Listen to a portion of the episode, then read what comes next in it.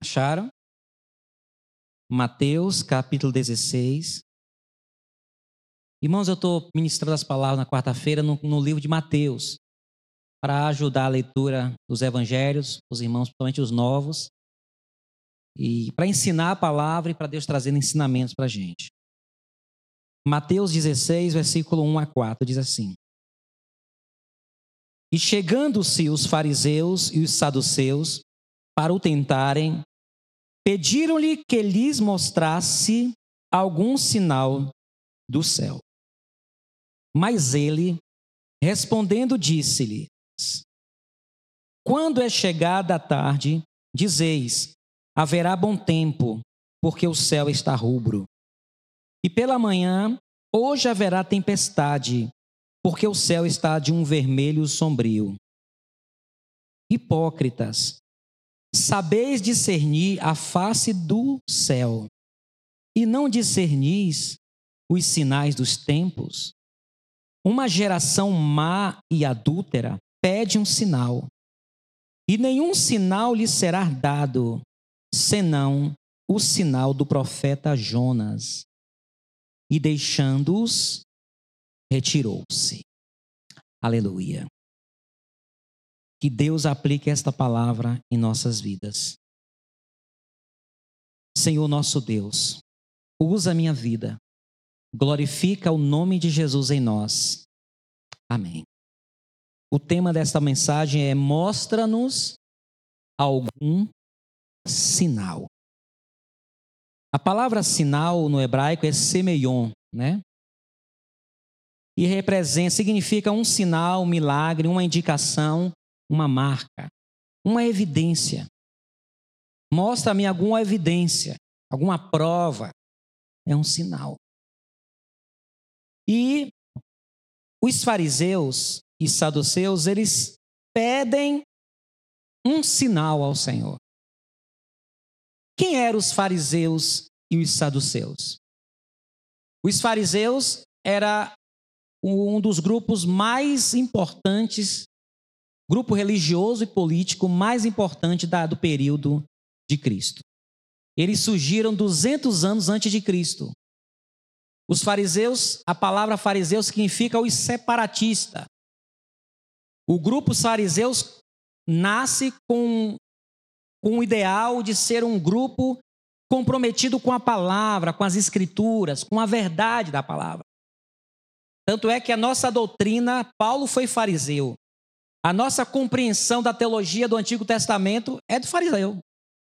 Nós temos uma teologia farisaica, porque Paulo teve uma formação farisaica e a compreensão do Antigo Testamento tinha esse viés da compreensão dos fariseus. O próprio Jesus chega a dizer que na cadeira de Moisés há, há os escribas e fariseus. Ouça tudo o que eles falarem, porque eles eram muito bons no conhecimento da palavra, mas não praticam o que eles praticam. O problema deles era a hipocrisia e também porque eles criavam leis, criavam outras leis, como falei semana passada, e essas leis eles colocavam às vezes, estavam colocando às vezes acima da palavra do Senhor. Eram os fariseus, os separatistas. Eles eram o grupo mais querido pelo povo. O povo admirava eles porque eles se apresentavam como representantes de Deus. Tinham também os saduceus. A palavra saduceu provavelmente vem da palavra Sadoc. Sadoc foi um, um sumo sacerdote muito importante e que os saduceus eram um grupo religioso, mas eles eram mais político. Os saduceus era constituído na sua maioria pelos levitas, pelos descendentes de Levi. Mas eles eram mais focados no, na política. Enquanto os fariseus acreditavam nas escrituras sagradas, nas coisas espirituais, os saduceus não. Eles não acreditavam em ressurreição, não acreditava que existia anjos, espíritos malignos, demônios. Eles eram muito racionais. Eles eram mais políticos do que religiosos. Esses dois grupos religiosos e políticos, fariseus e saduceus, eles eram inimigos mortais. Eles tinham desavenças. Mas quando Cristo surge naquele contexto, eles se unem. E eles passam todo o período de, de, do ministério de Jesus procurando uma maneira de prejudicar Jesus. Eles ficavam mandando pessoas para espionar.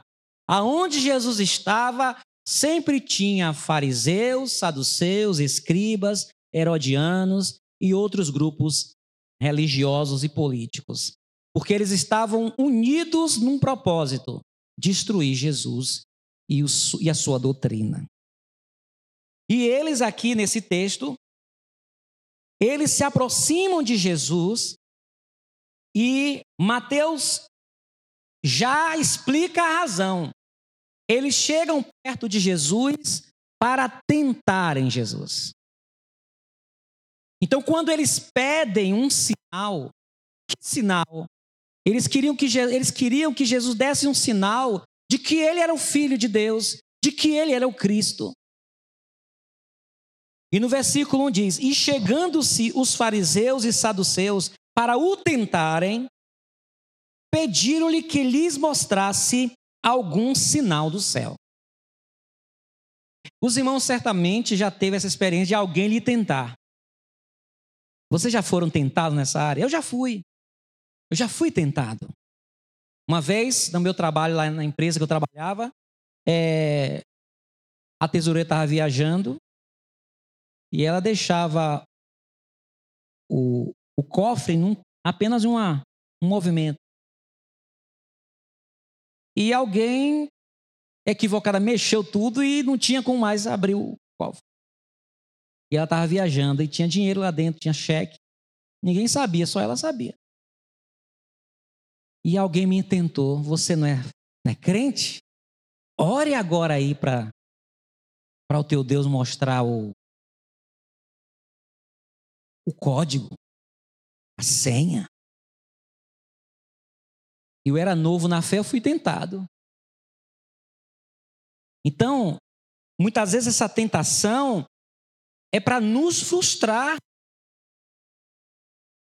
É para fazer a gente até pecar contra Deus. A Bíblia diz que não tentarás o Senhor, o teu Deus. E eles estavam pedindo um sinal, um semeion, com o intuito daquilo prejudicar Jesus, embaraçar Jesus. E outra coisa, eles não acreditavam nos milagres de Jesus. Eles viam as coisas acontecendo e eles não acreditavam, de forma nenhuma. Os corações estavam endurecidos. Em algumas vezes que Jesus fazia um milagre, no dia como no dia que Jesus curou um homem de mão mirrada, eles viram a mão do homem sendo restaurada e quando termina a cura, eles saem da sinagoga para predicar Jesus. E o Senhor responde: nenhum sinal será dado. No versículo 2 e 3, Jesus usa o argumento: ora, vocês não sabem discernir os tempos? Eu acredito que eles se orgulhavam. Aqui é uma suposição minha. Eu acredito que os fariseus, eles se apresentavam como aqueles que tinham a capacidade de discernir os tempos, saber as escrituras. E Jesus usa isso contra eles no versículo 2. Mas ele respondendo, disse-lhe: Jesus, quando é chegada a tarde, dizeis: haverá bom tempo, porque o céu está rubro, está negro. E pela manhã, hoje haverá tempestade, porque o céu, o céu está de um vermelho sombrio. Hipócritas, sabeis discernir a face do céu e não discernis os sinais dos tempos? Uma geração má e adúltera pede um sinal, e nenhum sinal lhe será dado, senão o sinal do profeta Jonas, e deixando-os, retirou-se. E o Senhor diz: é uma geração má e adúltera, é uma geração maligna e perversa, não terá sinal. Deus não perde tempo com ímpio. Você que é novo na fé, vai ter um ímpio, alguém vai aparecer lhe tentando. se você é de Deus, se Deus está na vida, se Deus existe, faz isso. Deus não responde ao ímpio. Ainda que você queira, e que eu queira, obrigado. Deus não responde ao ímpio. E o Senhor falou: uma geração má e adúltera pede um sinal, não terá sinal. O único sinal vai ser o sinal de Jonas. Qual era o sinal de Jonas? O sinal da morte e ressurreição. Tem crente que acha que Jonas ficou vivo dentro da barriga do peixe.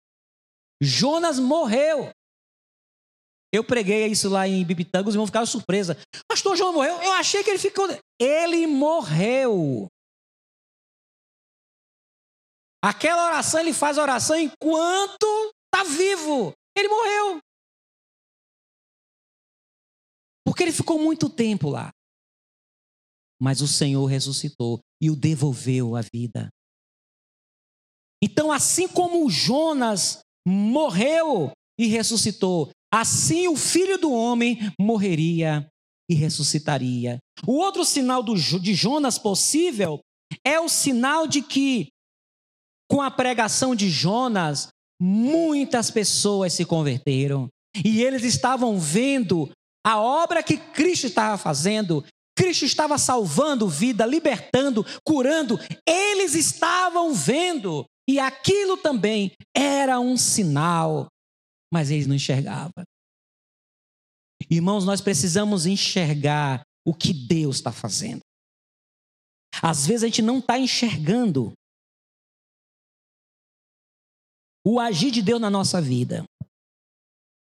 Para quem são os sinais? Os sinais são para os que estão conectados com Deus. Todo culto Deus dá sinal. Você recebeu algum sinal de Deus hoje aqui? Eu recebi dois. Dois sinais de Deus. Todo culto há sinal de Deus. Porque o culto é o momento que Deus assim, eu estou te contemplando, eu estou aqui. Eu estou falando com você. Eu estou atento às suas necessidades. Alexandre, canta, reina sobre mim. O testemunho. Eu não quero nem, vou até apagar depois, que eu não quero nem, nem um vídeo. Eu não quero sair por aí falando disso. Porque eu sei que muitos vão escarnecer. Eu tenho um testemunho do pastor Josivaldo que viu, que viu esse momento lá. Deus fez isso. Mas eu não quero sair por aí espalhando. Eu só trouxe aqui para edificar a fé dos irmãos. Então, para quem são os sinais? Para os que estão conectados com Jesus. Lá em João 15, 7 diz: Se vós estiverdes em mim e as minhas palavras estiverem em vós, pedireis tudo o que quiserdes e vos será feito. O Senhor está com aquele que o busca. Se nós estivermos nele, ele estará em nós. E ele dá um sinal. E ainda que a gente não perceba, ele deu um sinal para você nesta noite. Talvez você vai perceber depois.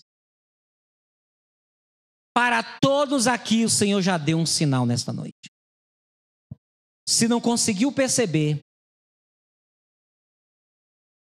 diga: Senhor, eu quero perceber. O Senhor me deu um sinal. Porque o Senhor está no meio do seu povo. Eu quero até corrigir algo que a gente de maneira, a gente ouve tanto música, vem, visita. Deus não, Deus não visita seu povo, irmão.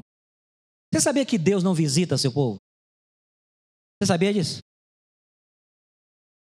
Deus não visita seu povo. Deus anda com seu povo, irmão. Amém? Deus não visita a igreja. Ele está na igreja. Irmãos, Deus, ah, esse culto Deus não foi. Ah, Deus não foi lá não. Ah, Deus faltou o culto de quarta-feira. Deus faltou o culto de domingo. Deus faltou o culto de domingo pela manhã. Deus não falta, Deus está presente. Eis que estou convosco, o Senhor está conosco nesta noite, dando sinal. Dando sinal. Eu creio que o testemunho que o Senhor me mandou falar está falando com alguém aqui. Eu ainda não compreendi o total significado. Senhor, por que foi desse sinal? Por quê? Por que o Senhor me deu o sinal viajando para Itaitê? Eu creio que Deus tinha, queria falar algo lá também com os irmãos. Porque tudo que Deus faz tem um propósito. Propósito porque Deus faz. O horário do carro, do painel do carro ficou 20 e 24. Eu nem tinha percebido isso. Eu compartilhei com o pastor Edson Levi. Ele, pastor Alexandre, 20 e 24, 2024. Deus tem algo para você em 2024, pastor Alexandre. Eu falei, rapaz, eu não tinha percebido isso. Deus fala com seu povo. Deus dá sinal pela música, pelas orações, através de um irmão, através de uma situação que outro vivencia. Deus está dando sinal. Para quem são os sinais? Para os que estão conectados com Cristo. Se vós estiverdes em mim e as minhas palavras estiverem em vós, terá sinal. Amém, irmãos? Terá sinal. Para quem são os sinais? Então, alguns leis aqui, ah, não posso pedir sinal. Ah, é pecado pedir sinal. A gente não pode pedir sinal do nosso jeito. Cuidado com isso. Senhor, ah, se o Senhor quer que eu faça isso, vai acontecer isso. Não entre nessa onda. A história da irmã que queria casar. E aí ela estava no ônibus, Senhor, o primeiro homem que entrar naquela, naquele ônibus ali é o. O esposo. E entrou o mendigo todo sujo para pedir dinheiro. Mas, Senhor, e agora eu vou ter que casar? E vou ter que casar, ficou com culpa na mente. Pedi não recebeis, porque pedi maus. Tem gente que pede o sinal errado. Senhor, eu quero que o Senhor me dê um sinal. Mas é Deus que vai dar o sinal. É do jeito dele. Ele vai fazer você entender o que você precisa entender. Não diga, ah, eu quero, se Deus, se Deus está falando comigo, ele vai usar o pastor para vir aqui, o pastor vai ter que vir aqui à minha frente. Não vá nessa não. Diga, Senhor, eu quero uma direção, eu quero uma resposta, me dê um sinal. E Deus vai dar. Amém? Deus dá sinal nessa igreja. Para quem são os sinais? Para os que creem. Os que creem. Marcos 16, 17. Marcos 16, 17. Acharam? E estes sinais seguirão aos que crerem. Em meu nome expulsarão os demônios, falarão novas línguas, pegarão nas serpentes, e se beberem alguma coisa mortífera, não lhes fará dano algum. E porão as mãos sobre os enfermos e sararão. E estes sinais seguirão aos que crerem. Não apenas estes, na África, se não me engano, tem seitas que se diz evangélica, irmãos. Sabe como é o culto? No culto, os irmãos têm. O pastor leva uma cobra, viu, Jones? Leva uma cobra. Tô vendo, Jones, você tem fé meio, vem cá. A cobra tem que. A irmã, a irmã lá, meu pastor, não, meu marido. Não, vem cá, meu irmão. Deixa eu ver se ele é crente mesmo. Aí a cobra tem que picar em você. Então, se você não morrer, Deus está na sua vida. Sabia disso? Alguém sabia disso? Alguém sabia? Ninguém sabia? Tem. É o culto onde tem a serpente, irmãos. Pessoas, igrejas, pastores, líderes religiosos que pegam esse texto, ao pé da letra. Então você vai e tem cobra lá. E Deus é tão misericordioso que Deus é assim: meu Deus, que besteira, vou matar meus ovelhas. E Deus põe a mão e não deixa acontecer. Aí Deus, aí Deus eu tenho que fazer alguma coisa. Porque o coitado do povo, vai morrer todo mundo. Aí Deus começa, a, Deus protege. Mas muitos morrem também. Muitos morrem também. Irmãos, esses sinais, não apenas esses sinais, mas os sinais seguirão os que creem. Não apenas se, for, se você for picado por uma cobra de uma forma acidental e Deus vai lhe proteger. Aqui em Macaúbas tem uma pessoa que o filho dele engoliu algo. Eu estou é, evitando falar detalhes. Essa pessoa era era a, a, a toa. Era ateia. Ateu, né? E veio me procurar aqui. Ligou para mim. Eu não acreditava em Deus, pastor. Não gostava de crente. Aí olhou para mim, não gostava de pastor. Mas eu quero conversar com o senhor. Aí sentei ali na mesa, botei a cadeira aqui. Quando nós estamos aqui conversando aqui, ó, à tarde. E ele foi dar o testemunho. O filho dele engoliu um objeto, irmãos. E era para perfurar todo o organismo do menino. E ele orou. Ele orou, irmãos. E pediu a Deus que se Deus existisse mesmo, que Deus não deixava nada, saiu desesperado aqui, levou para Salvador. Não precisou nem de médico. Chegou lá, o menino expeliu pelas fezes não aconteceu nada. Ele falou, pastor, agora eu creio em Jesus. Eu creio. E vou congregar. Sexta-feira ele passou aqui de carro. Ficou de vir domingo, não pôde vir. Mas, pastor, eu vou estar lá com o senhor lá. Deus dá sinal, os sinais seguirão aos que creem. Não tem que ser apenas cobra sendo picando você. Ah, então vou beber veneno. O pessoal bebe veneno, olha. Ah, então aqui a igreja é poderosa. A nossa igreja é mais poderosa do mundo. A nossa igreja é melhor do que todas. Então vamos beber veneno, irmão. Que trouxe veneno. Irmãos, traga aí, irmãos, veneno de rato. Quem trouxe? Eu, pastor. Trouxe veneno de rato. Você vai beber, minha irmã Judite, Edith. Vai beber, tu tem fé em Deus. É imprudência. Mas há um Deus que, se for necessário, nós bebemos por engano e veneno, Deus vai pôr as mãos e nos livrar. O sinal é Deus que dá, do jeito dele, na hora dele, para a glória dele. Eu pedi uma semana antes e Deus me deu. Ainda estou querendo entender esse sinal. O que está vindo em 2024? Eu nem percebi na hora, 2024 a 2026. Dois anos, não sei o que vai vir. Mas Deus está dizendo, alguma coisa boa está vindo para você. E o sinal é que eu multipliquei, eu não deixei a gasolina do seu carro acabar. Amém? Deus é um Deus de sinal. Deus está conosco. Nem sempre o sinal vai ser sobrenatural. Mas ele sempre vai dizer: Eu estou aqui. Amém? Deus nos abençoe. Vamos orar, finalizando? Dizer para os irmãos que domingo pela manhã, a partir das nove horas, haverá ceia do Senhor. Tá bom? Oremos, fiquemos em pé. Vamos orar. Quem gosta de orar agradecendo ao Senhor? Quem gosta de orar?